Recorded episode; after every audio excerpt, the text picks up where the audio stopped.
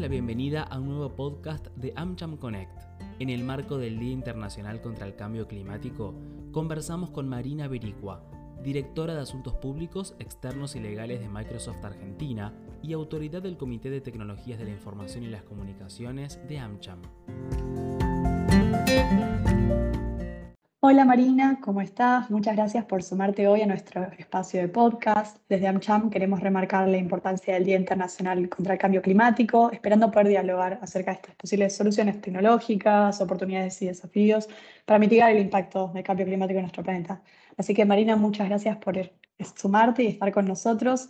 Para comenzar con estas preguntas, nos gustaría consultarte ¿Cuál es el rol de la innovación tecnológica, en particular la inteligencia artificial, que sabemos que está siendo central en esta lucha? ¿Qué soluciones y programas están conduciendo desde Microsoft? Bueno, primero muchas gracias por la invitación. Eh, es, es, muy bueno eh, que podamos justamente conmemorar eh, este día y repasar un poco cuáles son los desafíos y, y también cuáles son los eh, progresos eh, respecto de, este viaje, que definitivamente es un viaje en el que todas las organizaciones también estamos aprendiendo un montón de cosas, ¿no? Pero vos mencionaste eh, cuál es el rol de la tecnología, específicamente el rol de la inteligencia artificial en este, digamos, en este viaje hacia posiblemente una descarbonización del planeta, si es posible, con una fecha determinada de la que ahora vamos a hablar. ¿no? Em, justamente, como todos sabemos, eh, hay una fecha establecida, que es una fecha que los científicos han determinado y que vemos aparecer en los compromisos de las organizaciones, de las empresas, de los organismos multilaterales, que determinan eh, estándares y objetivos, eh, que es la del 2030, ¿no? Y esa es una fecha eh, establecida justamente, específicamente porque se entiende que a partir del 2030 hay un montón de daños al ecosistema, al planeta que no van a poder ser revertidos. Esto tiene y, e implica un gran desafío, que es que eh, tenemos que llegar a una fecha determinada si es que efectivamente queremos revertir algunas de estas consecuencias y eso implica una aceleración en términos de soluciones y de iniciativas que eh, requiere eh, una mirada que nosotros consideramos es una mirada sistémica y de ecosistema. Esta mirada sistémica y de ecosistema requiere también soluciones extraordinarias. Eh, para poder justamente llegar a esa fecha. Y esas soluciones extraordinarias, eh, si me permiten a mí que vengo de una compañía de tecnología, creemos desde Microsoft que viene de la mano justamente las soluciones tecnológicas. Creemos que las soluciones tecnológicas tienen eh, la, las soluciones tecnológicas avanzan todo el tiempo de manera exponencial, todos los días se generan soluciones nuevas y creemos que si eh, las empresas de tecnología ponen el foco también en realizar inversiones y llevar adelante iniciativas que tengan por foco em, solucionar eh, algunos problemas, no todos los vamos a solucionar, pero por lo menos los más importantes, con, este, con esta fecha del 2030, eh, es posible que lleguemos a cumplir esos objetivos para el 2030. Por lo tanto, entendemos a la tecnología eh, como una herramienta eh, y como la, digamos, como la, industria en todo caso que tiene la mayor oportunidad para generar estas herramientas o soluciones para alcanzar esos objetivos para el 2030. Y como tenemos la oportunidad, creemos que las empresas de tecnología tienen una gran responsabilidad en ese sentido. Por supuesto, como decía recién, no es un trabajo que pueden hacer las empresas de tecnología solas y que eh, también debe incluir organizaciones de la sociedad civil, sector público, eh, una, una, digamos, un, un, trabajo en conjunto de empresas que no solamente son de la industria tecnológica, porque todas las organizaciones generan una huella de carbono. Entonces, ahí hay, es importante visualizar este, este viaje como un viaje que yo considero que es multi, de muchas partes y multidimensional también. Y específicamente hablando de inteligencia artificial, inteligencia artificial nosotros la, concebimos como eh, la capacidad que tienen las computadoras de imitar eh, la conducta y sobre todo el, pensamiento humano. Eh, pero sobre todo, cuando hablamos de imitar conductas, estamos pensando específicamente en cómo las personas analizan datos y a partir de esa interpretación de esos datos pueden tomar una decisión informada. En el caso de las computadoras, en el caso específicamente de los sistemas de inteligencia artificial, lo que permite es em, generar un análisis y un procesamiento de muchas cantidades de datos que eh, lo que están haciendo hoy es generar predicciones eh, que permiten eh, tomar decisiones con base en esas predicciones.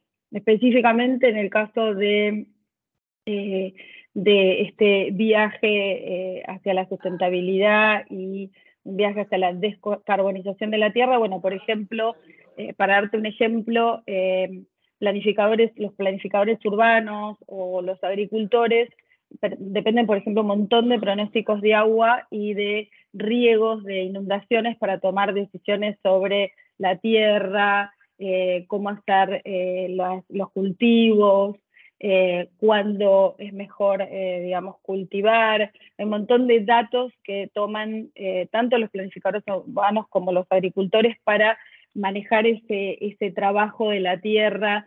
y justamente inteligencia artificial lo que permite es no tomar datos de satélite, medir las cuencas de arroyos, de ríos, de aguas subterráneas, y con algunos algoritmos predictivos pueden predecir, por ejemplo, cuándo eh, los recursos hídricos van a escasear, cuándo no, y tomar decisiones en ese sentido. Esto es un pequeño ejemplo de la importancia que tiene la inteligencia artificial, pero realmente la potencialidad es eh, enorme.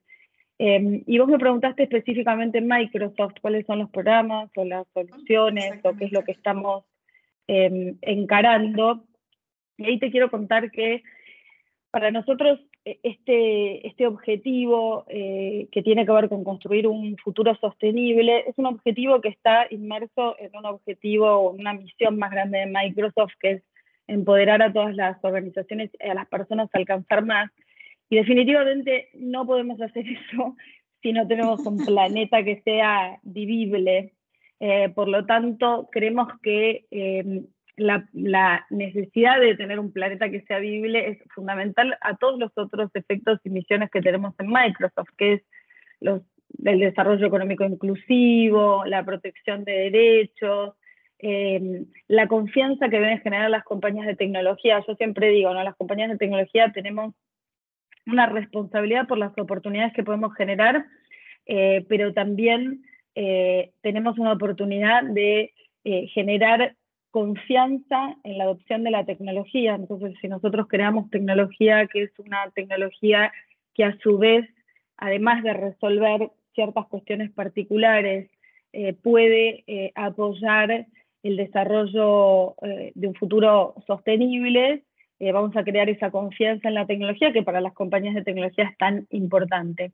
Respecto específicamente de cambio climático, eh, nosotros eh, tenemos unos compromisos que asumió Microsoft en el 2020, que los voy a leer porque siempre los tengo que decir específicamente, que es eh, ser carbono negativo para el 2030, borrar la huella de carbono desde el comienzo de las operaciones de Microsoft, estamos hablando de 1975, para el 2050, un montón eh, usar 100% energía renovable para las operaciones de Microsoft eh, para el 2025, ser agua positivos y reducir el consumo de agua, sobre todo en los data centers, y trabajar en proyectos de cuidado justamente del uso del agua. Eh, ahora quiero comentar algo de los data centers porque es súper interesante. Y también ser residuos ceros para el 2030. En ese particular sentido, nosotros trabajamos eh, con centros circulares de, de residuos en todos los centros de datos que tenemos, en todos los campus, selección de ciertos materiales reciclables y compostables. Bueno, tenemos obviamente un trabajo que hacemos con nuestra cadena de valor. Eh, y después, solo para mencionarte, porque ya se habla un montón y te estoy contando un montón de cosas, tenemos algunas iniciativas específicas de las que estamos muy orgullosos. Una que se llama eh, AI for Earth, justamente hablábamos de inteligencia artificial, que es inteligencia artificial para la Tierra, que es un programa que eh, pone toda la nube de Microsoft y herramientas de inteligencia artificial eh, em, en beneficio de, sobre todo, investigadoras e investigadores de todo el mundo. Eh, y les permite el uso de la nube para poder hacer proyectos de investigación. Hasta hoy hay 950 proyectos que reciben soporte de este programa particular y 20 soluciones globales ya implementadas a nivel global que surgieron a partir de estos proyectos, de estas 950 iniciativas. En Argentina específicamente eh, acompañamos a unas científicas de CONICET eh, eh, que pudieron, digamos, ser elegibles para, este, para este proyecto y ellas justamente lo que hicieron es un mapa de cultivos eh, para identificar prácticas de agricultura y cuál era la mejor eh, manera de usar recursos hídricos que justamente venían de la cuenca del río Chubut, todo esto con análisis predictivo a través de inteligencia artificial. Eh, estamos construyendo, por supuesto, eso es una computadora planetaria, no, no, vamos a entrar ahora a comentar qué, qué, es la computación cuántica, pero tiene que ver con eso, justamente con la posibilidad de procesar una cantidad de datos eh, impresionantes para poder generar modelos predictivos más este, precisos. Eh, yo siempre digo esto y yo no, lo digo como si pudiera imaginarme de lo que estoy hablando, no me lo puedo ni imaginar, siempre cuando yo soy abogada y cuento esto, pero eh, hay una cantidad de datos que ya tiene esta computadora y que ya está usando esta computadora que es una medida que yo no eh, entiendo, que es 24 petabytes, te juro que lo tuve que buscar, porque decía, ¿qué es esto? Es, como, es inimaginable. Y esos datos ya están disponibles, eh, no solamente, digamos, la computadora procesa estos datos a través de determinados algoritmos, sino que inclusive los datasets están disponibles de manera gratuita para todas las organizaciones y para individuos que quieran usar esos datos para poder eh, investigar y son datos, por supuesto, que tienen que ver con eh, eh, todos datos ambientales, de observación ambiental y de observación de la Tierra. Y después también tenemos otras iniciativas como un Climate Innovation Fund, que es un fondo que fondea Microsoft con otras empresas de mil millones de dólares, que funcionan como un fondo de, de, emprendedores, o sea, para capitalizar proyectos de emprendedores, emprendedoras eh, que tengan que ver justamente con crear nuevas tecnologías y soluciones eh, para resolver estos problemas ambientales. Y funciona como si fuera un, fondo de startups, justamente. Eh, y finalmente, creamos una tecnología específica que es para nuestros clientes y las organizaciones que trabajan con nosotros. Y creamos lo que nosotros llamamos la nube de sustentabilidad. Y esta nube está eh, diseñada justamente para ayudar a las organizaciones y a las empresas a medir, a comprender un poco, digamos, comprender primero, medir, registrar y reducir eh, emisiones de carbono. Entonces, estableciendo objetivos de sustentabilidad o de sostenibilidad y tomar medidas a partir de eso sea, básicamente, yo decía recién, ¿no? Como, cómo funciona esa nube es que todos los procesos que pasan a través de esta nube son medidos en ese sentido. O sea, la nube tiene una capacidad de medición de huella de carbono de los procesos que pasan por la nube. Eh, así que, y eso es una, digamos, es una funcionalidad específica de esta nube que está construida con esa, con esa visión. Así que estas son algunas de las cosas, tenemos muchas más, pero estas son algunas de las cosas más importantes que llevamos adelante en Microsoft. Perdón, fue, fue largo. Buenísimo, claro. Y retomando un poco lo que nos mencionabas de la responsabilidad colectiva, no solo de las tecnológicas, por otro lado, ¿qué acciones crees que se pueden realizar desde el sector privado para mejorar, generar este desarrollo económico próspero y sustentable mancomunado que bien nos mencionabas al principio? Bueno, realmente em, hay, un tema que es fundamental, eh, que creemos que se puede realizar realmente del sector privado eh, para generar, yo mencionaba recién, ¿no? La importancia que tiene el desarrollo de un futuro eh, sustentable que incluye la sustentabilidad desde el punto de vista ambiental, no solamente, pero incluye la sustentabilidad desde el punto de vista ambiental y la importancia que eso tiene en términos de generación de desarrollo económico, ¿no?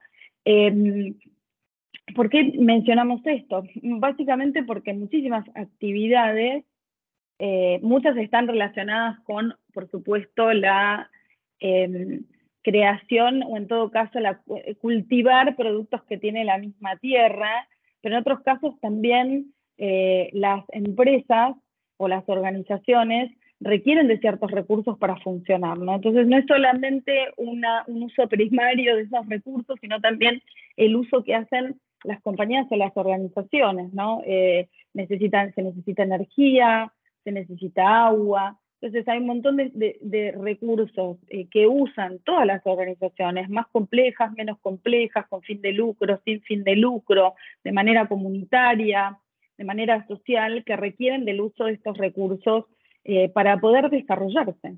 Entonces, la mirada sobre un futuro sustentable tiene que ver eh, con la mirada de los recursos necesarios para cualquier tipo de desarrollo económico. y, y, voy un paso más allá, para cualquier tipo de desarrollo económico y por lo tanto para cualquier posibilidad de lucro o de ganancia, y estoy hablando de las empresas del sector privado que tienen fin de lucro, ¿no? Entonces, hoy eso no puede estar de ninguna manera eh, desenganchado.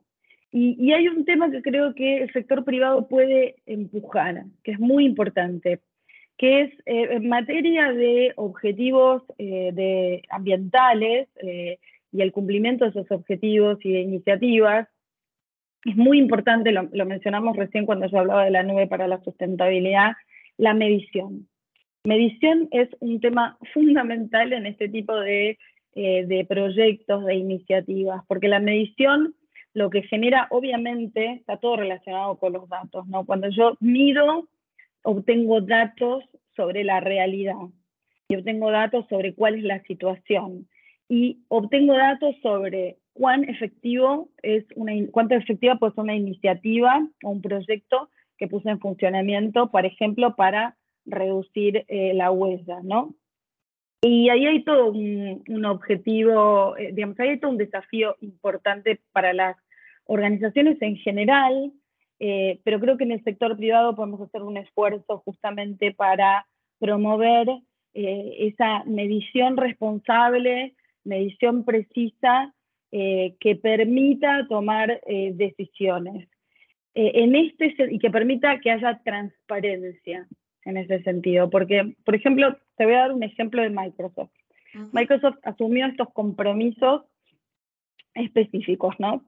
Y realiza, como muchas compañías, un reporte de sustentabilidad cada año. El año pasado el reporte lo emitió, si no recuerdo mal, entre marzo y mayo. Ahora no, no recuerdo exactamente. Y por supuesto que, eh, perdón, este año emitió el, el, el reporte del 2021 y el año que viene emitiremos el reporte de 2022. Y una cosa que ocurrió cuando se midió el progreso es que en realidad, eh, vieron que las, eh, las emisiones están eh, categorizadas por scope. Entonces el scope 1 son las emisiones directas que genera la operación de una compañía. El scope 2 son las emisiones que se generan teniendo en cuenta los recursos que utiliza la compañía, por ejemplo, energía. Y las emisiones de scope 3 son las emisiones que genere esa compañía en su conjunto, mirando la cadena de valor para arriba y para abajo. Cuando Microsoft mide para el reporte de sustentabilidad del 2021, mide que las emisiones del Scope 1 y del 2 se redujeron, en, o sea, se redujeron un 17% para ir midiendo cómo iba avanzando en el cumplimiento de los objetivos. Cuando mide el Scope 3, mide que las emisiones subieron un 20%. Entonces, y lo transparentó en el reporte, dijo, miren, no fue bien en esto, pero no fue mal en esto otro. ¿Qué era lo que no se había calculado específicamente? Cómo iban a aumentar las emisiones eh, como consecuencia de cierto aumento en actividades en determinado tipo de industria, como la tecnológica, en el momento de la pandemia. ¿Qué es lo que hizo Microsoft? Empezó a tomar decisiones teniendo en cuenta esos aprendizajes. Dijo, bueno, tenemos que trabajar más en las cadenas de valor. nosotros tenemos ya eh, todo lo que es operación propia y energía que utilizamos, o sea, eh, huella de quienes nos proveen la energía, pero estamos fallando en la cadena de valor. Entonces empezaron a tomar decisiones en ese sentido, modificar el código de conducta de proveedores, hacer otro tipo de medición y auditoría, requerir otro tipo de, de eh, certificados por parte de proveedores. Eh, y esto es importante. Entonces, ¿qué podemos hacer del sector eh, privado? demostrar que hay que medir de verdad, que nos podemos equivocar y que este viaje a la sustentabilidad no necesariamente es un viaje lineal, pero que eso no está mal, que es parte del viaje. Así que yo creo que eso es algo que podemos aportar desde el sector privado, una, una mirada en ese sentido, en el sentido de la transparencia. Totalmente de acuerdo. Y bueno, también algo central que le falta esta articulación es yéndonos para el otro lado y buscando promover estos enfoques sostenibles en los negocios, el sector público. ¿Cuál es entonces mi pregunta aquí? Es, ¿Creerías que son los factores claves en esta articulación y con las organizaciones de sociedad civil para cumplir con estos objetivos globales que nos mencionabas de reducción de emisiones y todo lo que nos proponemos y las empresas buscan de cara el 2030 y 2050? Nosotros, como yo te comentaba recién, nosotros tenemos eh, muchas iniciativas que tienen que ver con eh, el trabajo en ecosistemas como, como comentaba eh, al principio, este es un problema sistémico que requiere soluciones sistémicas e integrales y eso implica trabajar en ecosistema porque si no, no vamos a llegar, es muy simple, no vamos a llegar al momento en que tenemos que tener alguna solución justamente sostenible, ¿no? que pueda contrarrestar los efectos eh, y, generar cierta reversibilidad en ese sentido.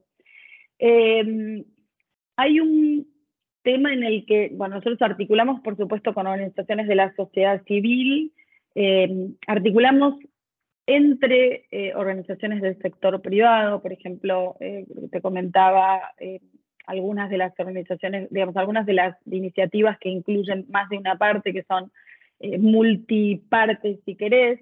Tenemos inclusive iniciativas entre propias compañías de tecnología eh, creamos una fundación con Accenture, con GitHub, eh, con ThoughtWorks, eh, para poder generar mejores prácticas en el desarrollo de software ecológico, que es muy importante. Justo lo que te quería comentar hace un rato es que los centros de datos que procesan datos, y esto, como sabrás, cada vez ocurre, digamos, en mayor escala, en el mundo son los que consumen 1% de la energía eh, mundial y se estima que eso va a aumentar, con lo cual ahí hay una mirada y una eh, responsabilidad importante de las empresas de tecnología que deben juntarse entre ellas también para generar estas iniciativas. Pero fundamentalmente, si tuviera que decir dónde las, eh, el sector privado y el sector público pueden trabajar, más allá obviamente de las políticas públicas que tienen que ver con lo ambiental y el establecer Em, leyes que establezcan requisitos a cumplir, etcétera, tiene que ver con el tema de la educación.